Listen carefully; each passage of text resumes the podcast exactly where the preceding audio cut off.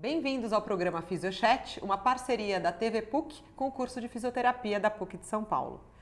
Hoje nós vamos falar sobre a fisioterapia especificamente, só que com um outro olhar da fisioterapia. A gente vai falar da fisioterapia antiga com novos olhares. E para isso trouxemos uma convidada muito especial, a Carolina Sete, doutora Carolina Sete. Bem-vinda, Carol. Muito obrigada. Deixa eu passar o seu currículo aqui para o pessoal.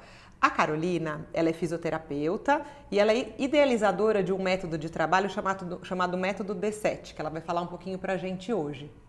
A formação dela é em reeducação tônico-fásica da postura e do movimento, que é a base do trabalho dela, mas ela também tem cursos de formação em terapia manual, microfisioterapia, hemobiologia, pilates, reeducação uroginecológica e terapia é, crânio-sacral.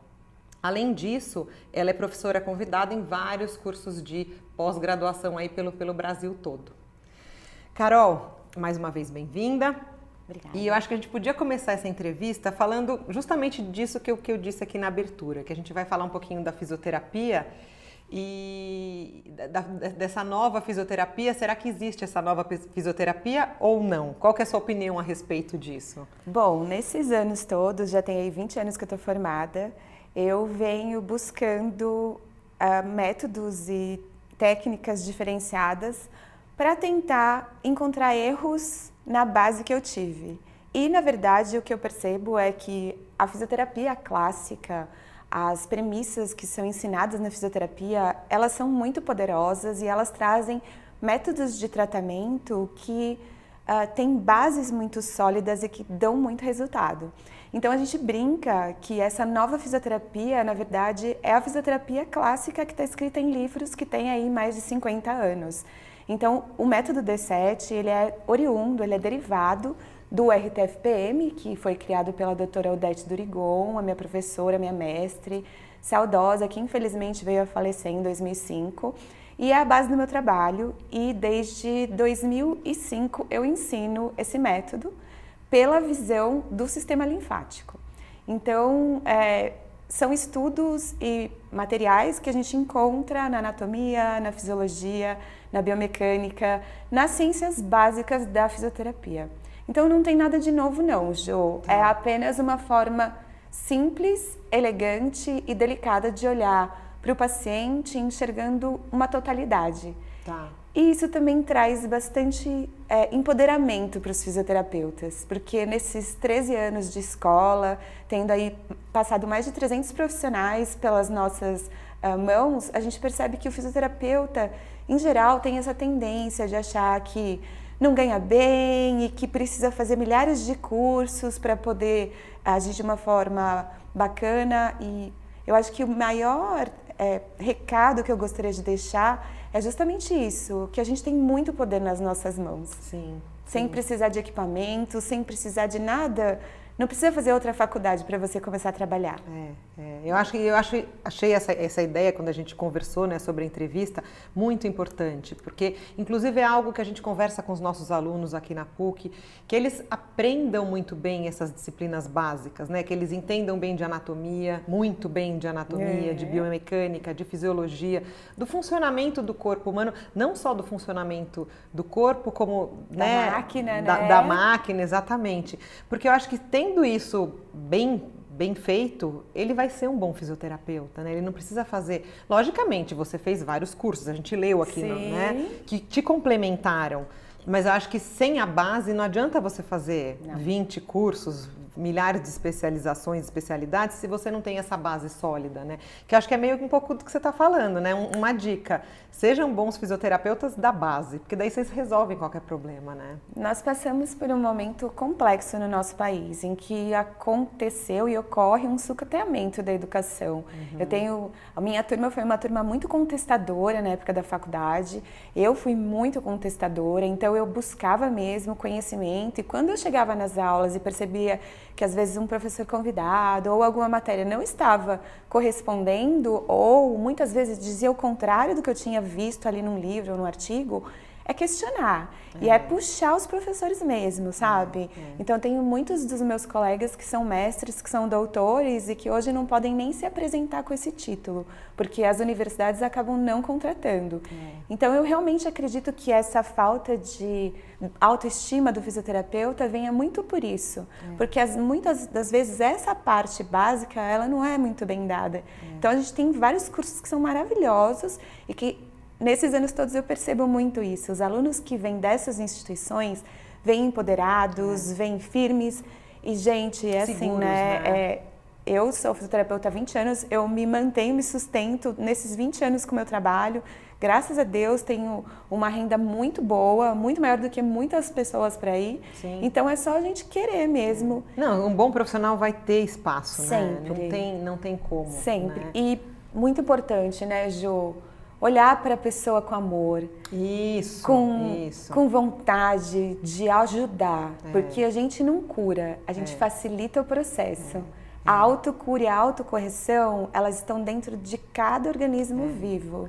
É. É. Então, não olhar o organismo só como uma máquina, mas Isso. olhar essas características sutis, é. o comportamento, o porquê aquele corpo está desencadeando uma dor, é. o porquê aquele corpo está desencadeando aquele tipo de postura, Sim. o porquê aquele bebê chora daquela forma, não dorme. É. Né? Não olhar apenas assim, ah, é um defeito e precisa consertar, furar e serrar. E até o contexto, né? A gente fala muito para os alunos aqui, a gente tem que entender o contexto que, que, esse, que esse ser humano está inserido, né? Tem o ambiente, tem a família, tudo isso Demais. vai influenciar. E a gente não pode ir lá e atender só o joelho do cara, né? A gente tem que entender quem é essa pessoa, né? E fazer com paixão, né? Eu acho assim, tanto que eu sempre te convido para vir aqui no curso, dar aula para gente, porque eu vejo que você tem paixão pelo que você faz, né? Você gosta de, de, de trabalhar, você gosta de enaltecer a fisioterapia, assim como eu. Uhum. Então eu acho que uma das, das causas do teu sucesso é justamente esse. Você faz o que você gosta e você faz com amor, né? E a gente tenta passar isso para os alunos também. Ó, se vocês não fizerem com amor, né, com gosto pelo que vocês fazem, tentando entender aquela pessoa que vocês estão tratando, vai dar muito certo também, né? Ah, o nosso trabalho é um trabalho de amor, né? É, é, não tem como você lidar com as dores de um ser humano e tentar ajudá-lo a quebrar aquele ciclo se você não tiver compaixão. Sim. Então, muitas vezes a gente pensa compaixão, ah, a gente ficar com pena da pessoa. Não. Eu costumo conversar com as minhas alunas que várias técnicas falam, ah, nós temos que ser observadores, testemunhas. Não, eu tenho aprendido, agora eu estou cursando osteopatia pediátrica de James Jellows, a biodinâmica, e nesse curso, no último módulo, eu falei para elas: é, eu agora entendo assim. Não é que você olha a pessoa entrando no mar revolto e fica, ó, oh, tô aqui para te salvar. Não, é dar a mão e entrar na onda junto, sabe? Eu creio que esse seja o caminho e por isso a gente tem resultados, né? Sim, sim. Porque cada um tem as razões para ser como é. Sim. Por pior que nos pareça, por mais difícil de lidar que seja, cada um tem os seus motivos para ser como é. Sim. E quando a gente fala de bebês e quando a gente fala em círculos familiares, às vezes a gente fica pensando, ai, nossa, mas essa pessoa. Outro dia, uma pessoa que não me conhecia pessoalmente falou, ai, eu achei que você fosse uma hippie de, de saia e descalça. Então não é, não tem nada holístico, né, Jo? Nós temos uma coluna, uma medula espinhal onde transitam milhares de impulsos elétricos e subindo e descendo. Então pensa, se eu tenho impulso elétrico subindo e descendo numa coluna d'água, o que que eu formo? Campo eletromagnético.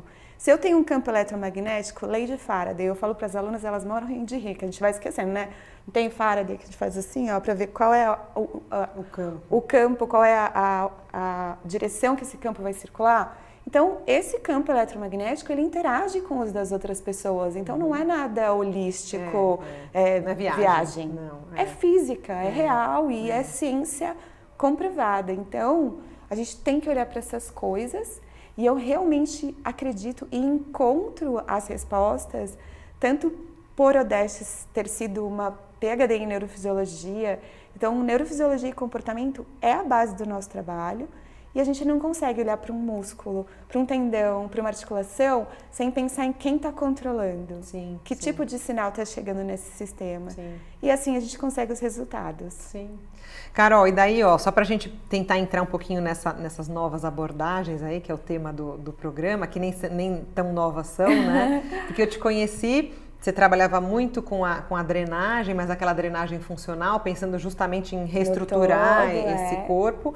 E aí, ultimamente, eu tenho te acompanhado e você está indo para um caminho da, da, pediatria, dos bebês. Conta pra gente um pouquinho disso que você está fazendo agora, de onde surgiu, como é que é o seu trabalho. Olha, esse trabalho, na verdade, eu entrei na faculdade querendo trabalhar com criança desde sempre. Eu entrei ah, é? para isso. Eu queria trabalhar com neurologia infantil.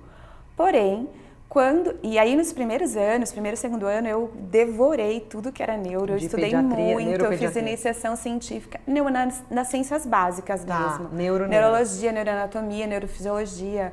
E quando eu cheguei no estágio ali, no final do segundo ano que a gente faz estágio de observação, que eu comecei a ver a abordagem que era dada com as crianças, então aquela uma hora da, alongando a criança chorando, eu fiquei em choque, porque eu falei, não, peraí, o que está escrito no livro e o que eu estudei, toda essa possibilidade mágica não é aplicada na clínica. Na prática. Na prática.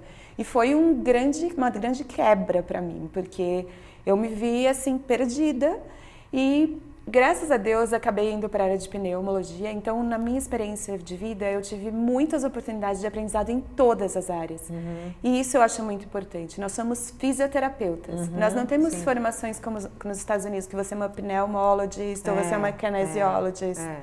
Né? Você não está olhando para um trecho da pessoa. Nós somos formados para trabalhar em qualquer área. Sim. Se nós queremos nos aprimorar em uma, Sim. ok, mas Não teoricamente outras, né? nós podemos agir em qualquer uma das áreas. Sim.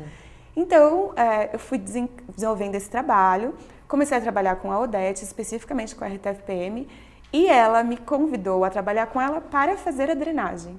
Então, eu fazia a drenagem e começava a fazer essa parte de do linfático e através disso eu cheguei até as crianças. Tá. Recebi uma criança que tinha uma, uma hidrocefalia e não tinha motivo para isso, já estava com cirurgia marcada e aí o pediatra me pediu para atendê-lo. E nós conseguimos, em três sessões aí, liberar uma entorse da cervical que não deixava esse líquido escoar. Então, isso tem sete anos que eu faço esse trabalho. Quanto tempo tinha o bebê? Desculpa. O bebê tinha dois meses, já negligenciava o lado direito do corpo e mãe, os pais estavam desesperados que ia ter que fazer cirurgia de derivação. Então, tirando essa entorse, o sistema de líquor e de líquidos do sistema da cabecinha resolveu e desde então eu recebo esses bebezinhos. Hoje, meu trabalho é especificamente com as assimetrias cranianas. Uau, então foi, foi assim, foi a vida que te trouxe Graças isso, mais ou Deus. menos, eu né? Eu falo que eu sou muito abençoada, foi caindo no meu colo mesmo. Mas assim, lógico que daí você usou todo esse conhecimento claro, que você fala dessa fisioterapia claro, que você conhece como um todo, Claro, né? desde então eu estudo profundamente o crânio, já estudava o crânio desde minha formação em terapia manual, as técnicas de Sutherland, que são técnicas muito antigas e muito básicas e que consideram realmente... É, tra tratamentos que vão especificamente nas estruturas. Tá. O crescimento, o desenvolvimento, a parte aquosa. Ah, não só olhando como defeito que tem que pôr numa forma, mas pensando em todo o desenvolvimento do crânio, desde as ossificações. Etc. E aí você falou que são as assimetrias cranianas, né, que, que você trata. Que tem vários tipos, como é que é? Sim, as assimetrias cranianas, elas são classificadas em alguns tipos, dependendo da parte em que está planificada. Uma grande questão é que eu não concordo com a ideia de que as cabecinhas achatam.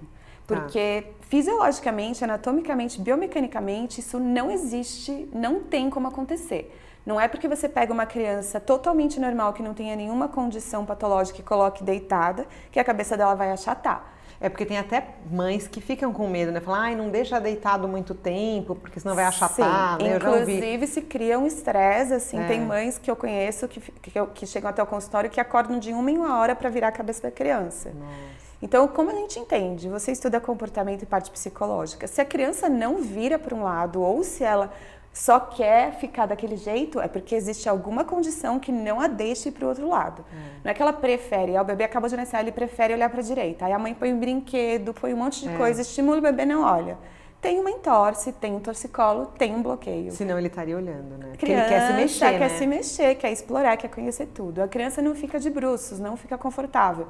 Tem alguma coisa que não a deixa ficar de bruços. Então ah. a gente olha por um outro lado. Né? Então, as assimetrias podem ser as plagiocefalias, quando a gente tem as retificações anguladas, né? Então, se você olhar o redondinho da cabeça, você pode ter uma, uma planificação em um ah, dos tá. lados, tá. são as plagiocefalias. As braquicefalias é quando a gente tem a planificação da cabeça toda. É como se ela tivesse é, ficado reta na parte posterior, perde essa curvatura. Tá. E as escafocefalias são aquelas cabecinhas que ficam mais compridinhas. Meio cônicas, assim, né? Isso, né? que é muito comum acontecer no nascimento da criança. De é, parto normal. É, de parto normal. Ou isso acontece. A, a braquicefalia, a escafocefalia é uma coisa que se resolve um pouco de uma forma mais natural. Tá. A braquicefalia e a plágio precisam de tratamento. Ah, é? Precisam de tratamento. A gente precisa liberar essas estruturas que estão em trava para que a ossificação do crânio se desenvolva naturalmente. Se não tratar, o que, que acontece? Você pode ter algum comprometimento no tecido cerebral? Sim, com certeza. Não é uma condição estética. Ontem mesmo eu estava, coleta, estava vendo os revendo os artigos da minha, do meu levantamento bibliográfico e assim existem muitos estudos que demonstram pobre tônus muscular, alteração na coordenação motora, dificuldade de aprendizado, hiperatividade, hum, dificuldade de aquisição tratou. na fala. É nessas crianças que têm o que eu gosto de chamar de modelagens cranianas. Tá. Então, a visão, infelizmente, de toda a literatura e de tudo que se tem a respeito disso é uma visão mecanicista, como se a cabeça achatasse por posição. Isso tá. piorou desde que, em 2012, é, em 2012, não, 2002, foi é, feita uma diretriz médica que precisa colocar as crianças para dormirem de barriga para cima. Hum. Então isso aumentou absurdamente porque a criança fisiologicamente ela veio para ficar fletida de bruços. Então hoje se sabe que são condições cardíacas e se a gente coloca uma criança cardiopata de barriga para baixo, a chance dela ter um colapso e morrer é muito maior. Uhum. Então, todos os bebês são orientados a serem colocados de barriga para cima. É. E, infelizmente, as mães acham que se elas colocarem o bebê de bruços, ele vai morrer. Morrer sufocado. Morrer de qualquer coisa. Assim, não tem muito sentido a gente imaginar que de barriga para cima ele sufoque menos do que de barriga para baixo. É, é. Existem reflexos protetores, como o RTCA, por exemplo. É, então, é. se ele virar a cabecinha, ele empurra a, o chão. É. Né? Se ele estiver de barriga para baixo, ele empurra o chão. É. Então é protetor, não tem como asfixiar de barriga para baixo. Entendi. Então, e se ficar muito deitadinho de costas, o, o crâniozinho deles é molinho, né? Exato. No meu entender, essas tensões que são dadas principalmente pelo reflexo de Moro, que você deve lembrar, Sim. que o bebezinho, qualquer tipo de estímulo, ele, ele vai ter é, esse reage. reflexo, que é justamente para tirar o que estiver entre aspas, em perigo no rostinho nos ouvidos dele, em todas as estomas. Né? O primeiro reflexo de defesa do bebê, quando eu coloco o bebê de barriga para cima e todo aberto, ele vai ter esse reflexo e ele vai fortalecendo essas cadeias de extensão. Entendi. Dificuldade para rolar, dificuldade para sentar, tônus aumentado dos braços. Muitas vezes os bebês têm os braços virados para trás, não desenvolvem a pega, não conseguem desenvolver a parte motora. É um colapso, Ju. A gente está criando uma condição muito grave para essas crianças. Vão começar a existir condições ortopédicas que não existiam antes hum, e que ninguém conhece. Entendi. Então, o tratamento que é preconizado são os capacetes e o capacete só pensa na questão estética e estrutural. Na verdade, ele bloqueia o crescimento da região que está que em desenvolvimento está... e por pressão, com pressão do tecido cerebral, isso acaba expandindo o que estava em planificação. Tá. Mas os bloqueios estruturais, a parte muscular, ela continua toda travadinha. E como que você aborda esses nenês, Carol? Assim, os médicos te encaminham, normalmente Hoje os pediatras? eu tenho uma rede bem grande de pediatras que me encaminham. Eu gosto de demonstrar resultado. Né? Então, temos oito fisioterapeutas estudando comigo, estamos coletando dados e vamos sim, daqui no final de 2019, ter uma uma condição científica bem sólida. Para publicar Para daí a gente começar a, a, mostrar isso de uma forma mais é, intensiva. Sim, com evidência científica, né? Porque... Exato. Porque o que eu tenho são mais de 120 bebês tratados com 100% de resultado e 100% de resolução. E assim, mesmo você ainda não tendo publicado nada, tem médico que já te manda sistematicamente? Tenho muitos médicos que eu trabalho por causa do resultado. Os pediatras me encaminham. Que legal. Eu trouxe, inclusive, um vídeo tá, que mostra vídeo, então, um né? pouco da forma como a gente trabalha lá. Tá. Então, é assim, a gente não alonga. A primeira premissa da RTFM é não alongar. Nesse vídeo, você vai ver um bebê de 48 dias que estava com uma suspeita de ter a síndrome de West. porque ela estava com uma hipotonia, aquela linguinha solta, e ela começou a ter um, as piscadinhas, e a pediatra, junto com a mãe, que é uma geneticista, que também conhece bastante é, a patologia, ficaram muito preocupadas. Então, na verdade, o que ela estava apresentando era uma tensão na região dos ombros e da cervical. E se a gente parar para pensar, quando a gente vai estudar a fundo, a gente tem ali o nervo glossofaríngeo, o paronze craniano que vai passar no meio do trapézio. Então, se os ombros estão sob tensão, nesses bebês muito novinhos, simplesmente não passa o sinal neural e não vai ter tônus na língua. Então, em vez da gente enxergar como defeito, a gente enxerga como uma demonstração da maturidade do sistema nervoso. Tá. E nesse vídeo, vocês vão observar eu simplesmente acompanhando os movimentos dessa bebê e ela fazendo todos os movimentos dos reflexos primordiais que a gente usa no tratamento. Então, ela vai fazer aí o RTCA, ela vai fazer a extensão RTL, ela vai fazer várias Moro. vezes a posição do Moro. Então, ela, eles usam esse repertório dos reflexos básicos para se corrigir. Ah, tá. E num determinado momento, vocês vão ver que eu vou, lógico, gente, não é para fazer em casa com os bebês de vocês, mas é assim, com muita técnica, a gente vai apoiando os movimentos naturais da criança e num determinado momento ela instala a sua coluninha. A babá que estava filmando, ela falou: Nossa, não foi um arroto? Eu falei: Não, isso foi um estalo da coluna dela.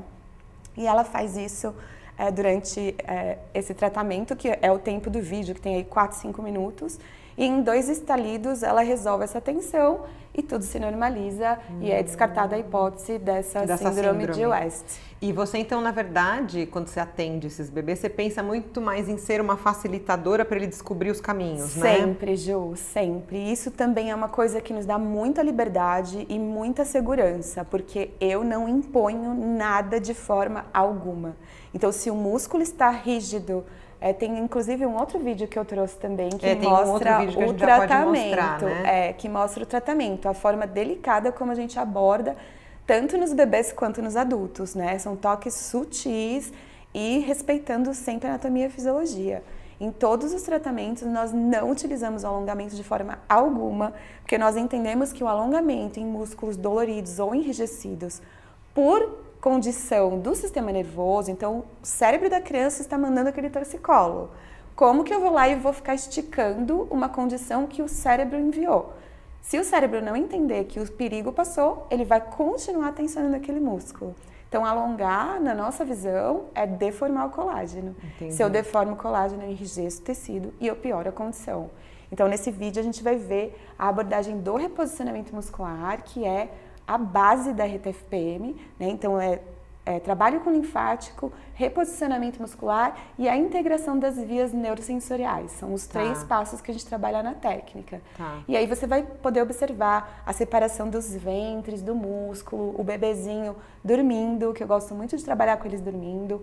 É, você vai ver a delicadeza desse, desse método é, sem dor, sem sofrimento. Sem sofrimento, porque se eu criar mais dor para o sistema, o cérebro vai se colocar mais ainda intenção. Em, em tensão, no sentido do quê? De me proteger, é. de me isolar do que está me fazendo mal. E esse mal, né, Ju, a gente sempre tem que lembrar que ele pode ser real ou ele pode ser perceptivo. Uhum. Você pode ter uma sensação de que está sendo atacado, mesmo que você não esteja. Sim, sim. E as vias motoras, elas vão se ativar da mesma forma, como, por exemplo, no estresse, né? E aí você descobre, por exemplo, a gente viu os vídeos, tudo, daí você coloca esse bebê em situações e você tenta descobrir os caminhos que ele te mostra? Exatamente, Ju. A gente vai eu vou usando isso que foi a grande chave mágica que minha professora me deixou. Os fluxos líquidos, eles se direcionam para onde o corpo quer se defender. Que foi daí que você começou a, se especializar na drenagem, Exato. tudo para pensar nisso. Né? Correlacionamos né? tudo e hoje o trabalho é feito com os movimentos líquidos. Então é muito mágico. Pensa assim, ó, às vezes pode ser que quem esteja assistindo tá falando, gente, que viagem essa história dos fluxos líquidos. Dá um exemplo, por exemplo, num adulto, de uma situação, vai, sei lá, ele tá com um edema que, que isso pode, em membro inferior, vai, sei lá. Então, por exemplo, ó, digamos assim, se o seu corpo levou um monte de líquido para enrijecer aquele tecido, é porque tem alguma condição ali que precisa de um, uma parada, né? Então, digamos assim, você cortou, fez uma laceração que está infectada, está com uma infecção. O tecido não pode ficar móvel, solto e laço. Por Sim. quê? Porque ele precisa dar atenção para aquela condição. De acordo com o fluxo, a direção do líquido, e isso a gente vai treinando as mãos para sentir, para onde está indo a defesa. E aí a Tá. gente consegue captar em qual região do corpo, por exemplo, aquela pessoa está se sentindo atacada. Tá. E aí a gente vai usar essa via do corpo ou muitas vezes conversa, aromaterapia. Eu fui estudar a medicina indiana para poder agir por outras vias. O que o paciente precisar a gente dá. Entendi. E na cabecinha, por exemplo, como é que. Dá um exemplo prático desse fluxo de você encontrar um caminho. Vai, sei lá, de repente, um, um dos seus casos. Então, Teve um que você a falou gente- do trapézio, a Isso. menininha. Em- no que a gente entende hoje, as alterações cranianas no bebê, elas não estão na cabeça. Uhum. Inclusive, eu tive a oportunidade de estudar uma técnica bastante intervencionista que trabalhava pela cabeça. Tá. Durante um ano, eu tratei os bebês dessa forma e eu perdi resultado. Porque a ossificação do crânio ela é uma consequência da tensão das membranas do corpo. O Entendi. bebê, ele ainda não se posturou, ele ainda não tracionou esse sistema de fáscias musculares. Uhum, e A gente pensa só na fáscia muscular, mas tem fáscia É. em todo o organismo. O vaso sanguíneo, foice do cerebelo, tá tudo conectado. Então, o bebê ainda não se posturou. A gente considera como se ele fosse um- uma membrana, uma, uma única gota Tá. envolvida por uma membrana. Tá. Se teve um lugar que foi esticado ou comprimido, aquilo ali vai entrar em tensão. Entendi. E aí o crânio não se desenvolve adequadamente. Tá. Então ele seria É uma uma, consequência. consequência e não uma causa. Tá, Exatamente. entendi. Carol, você viu, a gente falou, parece que faz pouco tempo, mas já, já Não, estamos passa no, muito fim, finzinho da rápido. entrevista. E aí eu queria, assim, agora, para um, esse minutinho final, se você quiser dar um recado, deixar alguma, alguma dica aí para os futuros fisioterapeutas que estão assistindo, ou para os fisioterapeutas que querem fazer alguma especialidade, está aberto para você falar. Ah, eu queria deixar muito assim claro que a, a formação em fisioterapia ela é muito completa e muito complexa e que vocês saem sim da faculdade capazes de tratar e de trabalhar do jeito que eu trabalho, porque tudo que eu uso hoje vem das ciências básicas. Puxem os professores de vocês, exijam, se dediquem, estudem as ciências básicas, que vocês não vão precisar sair da faculdade e fazer outra faculdade para se dizerem é, empoderados do tratamento. O fisioterapeuta é Fisioterapia é, poderoso. uma, te- é uma, uma, uma carreira maravilhosa. Terapeutas da função, nós podemos trabalhar em qualquer, em qualquer lugar com, e sempre com muito amor e olhando para a pessoa com integridade, principalmente com olhos que busquem a saúde e não a doença. Maravilha, obrigada Ah, Carol eu pela que presença. agradeço. Vamos acabando o nosso programa. Acompanhem nosso programa nas redes sociais, Facebook Instagram e até a próxima.